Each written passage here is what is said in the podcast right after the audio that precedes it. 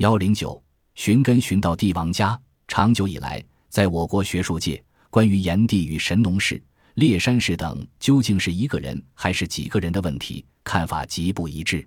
徐旭生认为，炎帝并非神农氏，更不是蚩尤。在中国古史的传说时代一书中，他明确指出，神农氏究竟指人还是指时代，说不清楚，并说神农一名可以有五个不同的解释。据《吕氏春秋夏季》的说法，他不过是主稼色的神之或主农氏的官员；据《庄子道直篇》的说法，他可以为指时代的称号；据《战国秦策》及他书的说法，他可解释为氏族的名称。据庄子受学于老龙集的说法，他又必须为个人的名字。还说到三国时，乔州仍以神农与炎帝为二人。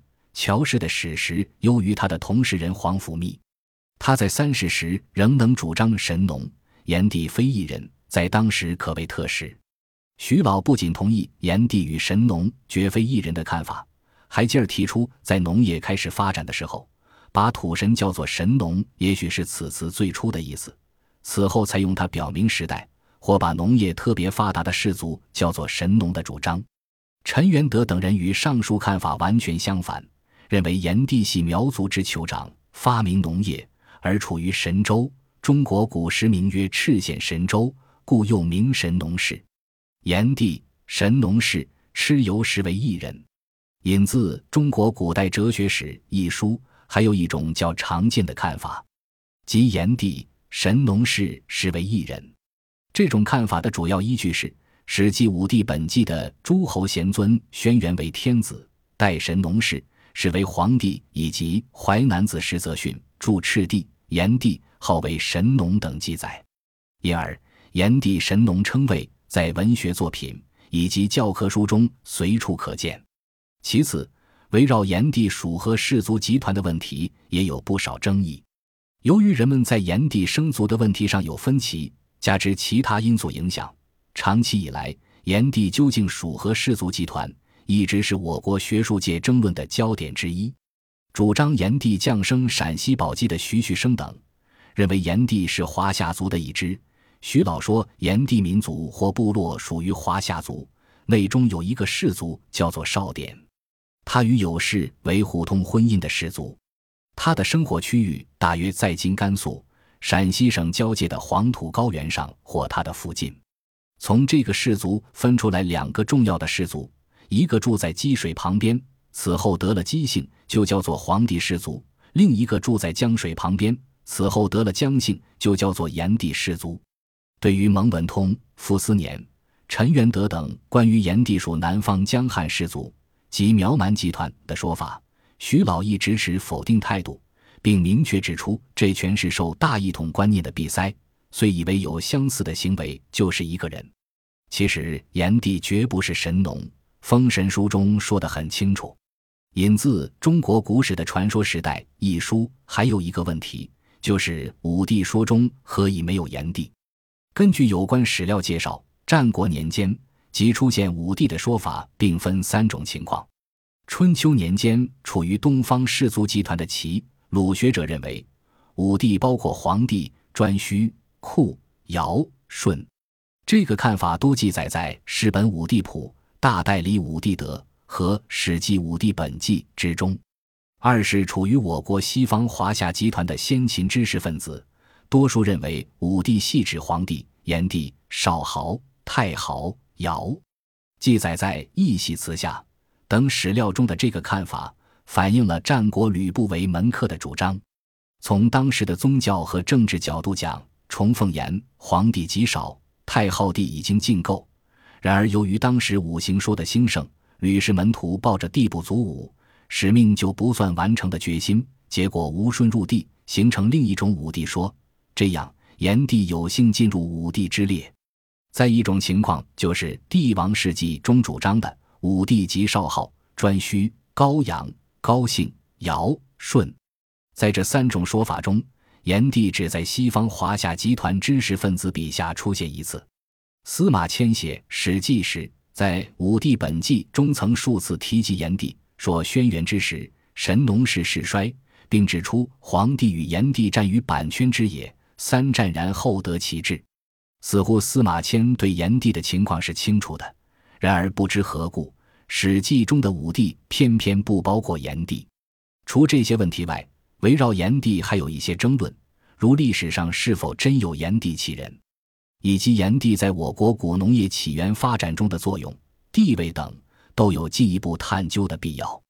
毋庸讳言，这些争论涉及我国古史传说时期的历史，搞清楚难度较大，涉及问题较多。不是轻而易举的事情。然而，我们不能在历史悬案面前裹足不前，让这个亿万群众关注的问题永远处于诸说各异、恭送未决的状态。我们热切期望我国史学工作者努力奋进、积极工作，使这个关系中华民族荣辱的千古之谜早日有了完满、科学的回答。这不论对前人后人，今天明天都是必要的。无职无权者不许取名。汉高祖刘邦与西楚霸王项羽楚汉战争时期，娄敬能言善辩，心思缜密，为刘邦出了不少力。在刘邦夺得江山后，与朝臣们商议建都大事，大臣们多是东方人，都建议刘邦建都洛阳。只有娄敬力排众议，建议刘邦要以江山为重，应建都长安，以扼天下形势之咽喉。刘邦知道娄敬所言正确，便采纳了娄敬的建议。决定建都长安，而且还要赏赐一片攻心的娄敬。当刘邦笑着问娄敬想要什么赐物时，娄敬曰：“臣欲刘姓。”刘邦龙颜大悦，特赐娄敬改姓刘，改名刘敬。刘敬义大喜。清代百家姓，姓氏是人的血统渊源的标志。中国漫长的封建宗法制传统，决定了中国人对自己的血统特别看重。上边的故事中，娄敬宁可不要千金赐物，也要一个皇室姓氏，也说明了娄敬把姓氏看得比什么都重要。中国人的姓氏繁多，仅百家姓已不足包容所有了。那么，这么多的姓氏是从何而来呢？在我国古代的一些书籍中，自黄帝时期便有了姓氏的记载，而研究姓氏学问的著作也很多。宋代郑巧在《通志氏族略》中，将姓氏的来源归纳了三十二类之众。姓名由两部分组成：姓在前，名在后。姓有单姓、复姓之分，名则为一字或两字即可。姓一般随父，名则可任意取。人一出生就取名，然后将其姓名注册在户籍上，如同渴了要喝水、饿了要吃饭一样，顺理成章。成为例行公事。然而，在古代的中国，这个简单的姓名就复杂多了，严肃多了，蕴含了深厚的文化内涵。它与社会的等级结构紧密关联，突出的表现着门第观念、宗法观念。姓不能随意姓，名也不能随意取，甚至出现了有姓有名、有氏有名、有名无氏、无姓有名、有姓无名、数字为名的奇怪的现象。古代姓是一种族号，它是血统的标志，家族的徽章。有姓的人都是贵族。它是怎样产生的呢？这与古代的图腾崇拜有关。古代的氏族部落都是以血缘关系组成的，这些氏族认为自己起源于某种动物或植物，于是就崇拜它，这就是图腾。图腾就是这个氏族的姓，如熊、马。牛、龙、梅、林等等，因此说，姓是全族共有的符号标志，也是全家族的族号。如周代初期分封诸侯时，那些诸侯国君大部分都姓姬，不是姬姓家族的人根本不许姓姬。周礼还规定同姓不通婚，因此说当时的姓用于别婚姻。氏氏姓的分支。是和姓有着严格区别，氏是怎样产生的呢？随着同姓贵族后世子孙的繁衍，居住地区也日益分散，同姓的氏族便出现了不同的分支，于是每个分支又各有称号做标志，这个分支的称号就是氏。如姬是周代祖先的姓，后来姬姓下面又分为孟氏、季氏、孙氏、尤氏等，这个是别贵贱，贵者。有氏有名，贱者有名无氏。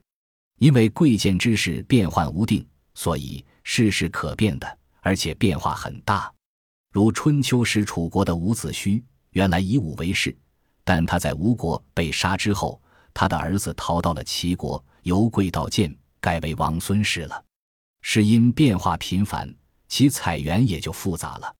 以官名为氏，史、司马、司空、司徒；以先人别号为氏，唐、夏、殷；以封地为氏，鲁、宋、魏；以先人谥号为氏，庄、武、穆、仪；以居住地名为氏，郭、池；以从事职业为氏，陶、涂、乌。卜，这许许多多的事，发展到后来，实际上也就成了今天我们所说的姓了。先秦时期，男子称氏者居多。以商鞅为例，曾称其为公孙鞅、卫鞅、商鞅。公孙鞅因其足有公爵，以公孙为氏。卫鞅，他原为魏国人，入秦之后以国名为氏。商鞅，他因助秦孝公变法。被封于商邑，又以商为氏。周代女子多称姓，不称氏。以晋公子重而娶三个妻子为例，娶其女称姜氏，娶秦女称罗莹，娶嫡女称季葵。这里的姜、莹、葵都是姓。之所以下称氏，是因同姓不通婚。男子的姓不变自明，而娶妇必变其姓。到了汉代，姓氏逐渐合一。任何人都可以有姓，姓也就没有了贵贱之分。古代不论按分封、按宗法、按贵贱，有姓的人都有名，有势的人也有名。而普通平民是有名无姓的。例如先秦的庖丁、鲁班、幽梦等人都是平民百姓，因此他们只有名。如庖丁，庖是他的职业，厨师；名丁即叫做丁的厨师。鲁班，鲁氏所在国名，名班，即名为班的鲁国人。幽梦，幽是演员，梦是名字，即名为梦的演员。除姓名之外，古人还常常有字和号。先秦时期，名与字连着称呼时，通常是先称字后称名。如孔子的父亲，人称叔良哥，其实他既不姓叔，也不姓良，他确实姓孔，名哥。字叔良。此外，名与字在称呼时还能体现出尊卑长幼的区别。称人以字，自称以名是谦称的规范，即称长者、尊者只能称字，不能称名；称卑者、幼者或自称可称名。中国历史上取名还有一个特例：元朝规定，庶民无职者不许取名。这样一来，许多平民。特别是穷苦百姓，只好以数字作为自己存在的符号了。如明太祖朱元璋出身贫苦，他就原名为仲八，其父为五四。名将汤和的曾祖叫五一，祖父叫方一，父亲叫七一，在名字上的等级何其森严！然而，当元朝衰败，各地起义军揭竿而起的时候，那些成千上万没有名字的无名氏，则成了元朝统治者的掘墓人。中国人的姓名变迁到今天的样子，无疑是历史的进步。本集播放完毕，感谢您的收听，喜欢请订阅加关注，主页有更多精彩内容。